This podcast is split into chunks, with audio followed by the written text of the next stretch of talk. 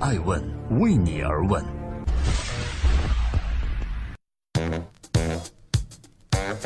Hello，大家好，这里是每周日播出的《爱问顶级人物》，我是爱成。对话细分行业领袖，提出问题，分析问题，解决问题。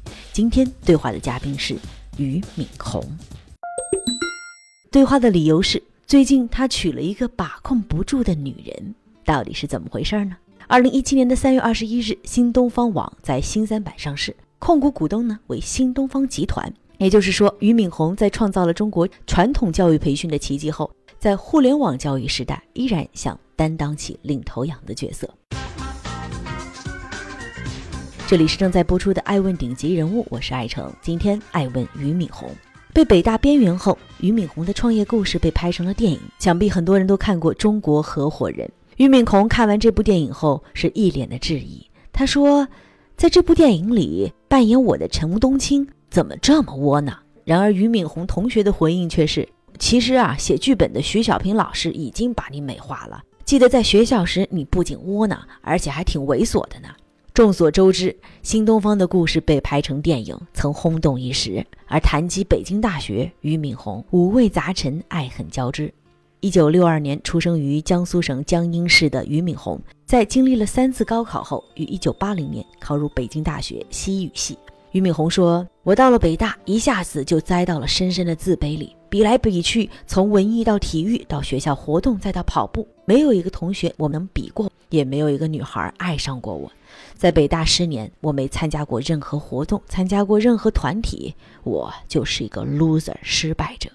而俞敏洪毕业的时候，出国几乎成了那个时代成功的代名词。全班五十个人，四十九个人出国了，俞敏洪唯一留下来任教。”为了能攒够出国费，俞敏洪在校外办起了托福班。一九九零年的一个秋夜，北大广播对俞敏洪私自在外办学的处分，让他觉得颜面扫地，于是选择离开北大。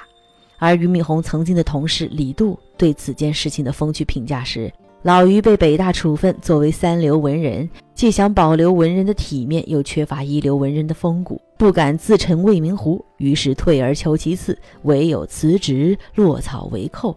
此谓置死地而后生啊！正在播出的是每周日上线的《爱问顶级人物》，我是主持人艾诚。我们走进细分行业，去专访、对话，提出问题、分析问题，直击大咖的内心世界，探索创新精神，传播创富法则。今天爱问俞敏洪，他到底是位老师、痞子还是商人？不管怎么样，穷教书匠终究成了百万富翁。离开北大，俞敏洪踏入了教育培训江湖。一九九三年的十一月十六日，北京西三旗的一间平房里，新东方正式诞生。北京的冬夜寒风凛冽，俞敏洪拎着浆糊桶贴小广告，冷了呢就抿口二锅头继续贴。相对于便宜的学费、核心产品、红宝书、免费讲座，慢慢的一系列的优势使新东方的生源逐渐增多。然而竞争随之而来。新东方的一个业务员曾经被捅伤，不善处理社会关系的俞敏洪和派出所人员喝酒，险些丧命。而当性格中的随和被逼到墙角，俞敏洪身上的痞劲儿就开始显露和韧性增强了。为了补齐自己不善和陌生人以及各种职能部门打交道的短板，俞敏洪几乎是强迫自己改变原有的价值观，不要对别人对自己的评价太敏感。而某种意义上，他认为商人脸皮要厚。因为他要遭受挫折、失败，要被人看不起。一九九二年的十二月，由于免费讲座的报告厅爆满，俞敏洪站在外面垃圾桶上热情洋溢的演讲，学生们由开始的愤怒转为安静，继而热血沸腾。讲完后，派出所以扰乱公共秩序罪把俞敏洪带走了。到了一九九五年底，新东方前途一片光明。俞敏洪邀请在国外的徐小平、王强和包凡一一起办新东方。北大学子怀着理想主义的情怀，以梁山聚义的方式，乘上当时英语学习热和出国热的东风，新东方恣意生长。二零零零年，新东方开始为海外上市做准备，进入现代企业转型。瞬间，利益、人性、情感纠缠在一起，新东方上演了一场人性搏杀大戏。王强、徐小平、包凡一先后向俞敏洪递交辞职书。而曾经的战友相继离去。俞敏洪为看似土崩瓦解的新东方核心团队果断换血。平时看上去屈服和随和的人，往往具备更绝地求生的勇气。二零零六年九月七日，新东方在纽交所上市，成为中国第一家在纽约证交所上市的教育机构。紧接着，金融海啸、浑水错空风波，业绩连续下滑。在受到资本运作的很多困扰后，俞敏洪重新领导新东方，回到了以教学产品、教学质量为核心，给客户创造价值、提供极致服务为核心的轨道上来。二零一六年，新东方年收入正式宣布突破。一百亿人民币。这里是正在播出的每周日上线的《爱问顶级人物》，我是主持人艾诚。每个周末，我们都会对话一位细分行业的领袖人物。如果您特别关心谁，也欢迎在我们的后台留言，我们将为你而问。今天，爱问俞敏洪。一直我在思考，为什么成功的总是老于和他的新东方呢？爱问人物的一位嘉宾，万通董事局的主席冯仑曾经这样总结，他说：“新东方的成长秘诀，我认为可以总结为三流的文人加痞子精神。”而对于这个评价，俞敏洪的回应是：“如果他是一流文人，早就去做学问了。任何一个做成事儿的人都必须这样。”而结合自己的创业实践，老于自己总结了创业成功必备的八种能力。第一种能力呢，叫目标能力。创办新东方初始，俞敏洪的目标很明确，做一家有意义的培训机构。从做一所学校变成在全国各地开设新东方学校，再到上市公司，阶段性目标在不断抬高，但俞敏洪的初心一直未变。确实，艾文也认为，创业者在创业前要明确自己的目标，而且目标切实可行。第二呢是专业能力，很多培训机构的倒闭啊，一般是源于优秀员工向老板要高价，不得后呢离去，于是公司无人可用。但新东方的很多课程，即使员工走了，俞敏洪自己也可以上，这样的员工反而会更踏实的留下来。艾文人物总结认为，创业者必须具备本领域的专业知识，才能形成对专业的把控能力。第三，营销能力。一位新东方的学员说：“啊，每次我背台词背到快吐的时候，一想起自己有希望通过努力变成像俞敏洪一样的牛人，我的信心就滚滚而来。”也就是新东方不仅营销课程，而且更营销品牌。艾文顶级人物总结认为。一个公司有了产品，一定要利用营销能力把产品品牌推销出去。第四，转化能力。俞敏洪从个体户到管理一百人的团队，井井有条，大约花了五年时间。几年后，管理上万的员工也做到了得心应手。能力是能成长的，俞敏洪的领袖才能日益显现。艾问顶级人物认为，一个优秀的创业者要把技术和能力转化为产品，把专业知识转化为社会能力和管理能力。第五是社交能力。新东方初始，俞敏洪对很多社会风气不懂，经常被居委会的老太太骂，被城管罚。后来他放平心态，以大隐隐于市，小隐隐于山自卫。圣人智者都要在社会中跟人打交道。艾文顶级人物认为，想要创业，人际交道不能不打，否则就会缩减成功的机会。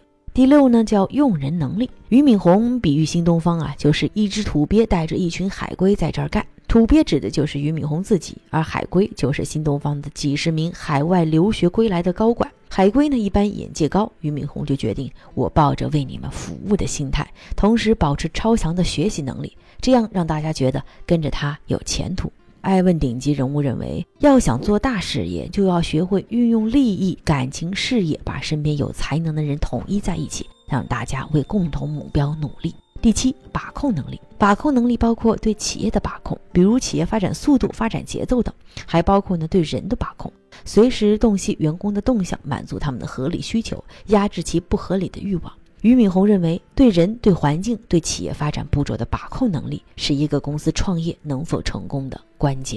第八，革新能力。革新能力包括体制、制度、技术以及思想的革新。企业停滞不前将惨遭淘汰，改革过猛则可能崩盘。改革步骤要把握好。总结今天的爱问俞敏洪，我们会看到新东方从个体户发展到家族店，再到哥们的合伙制、国内股份有限公司，直至上市公司。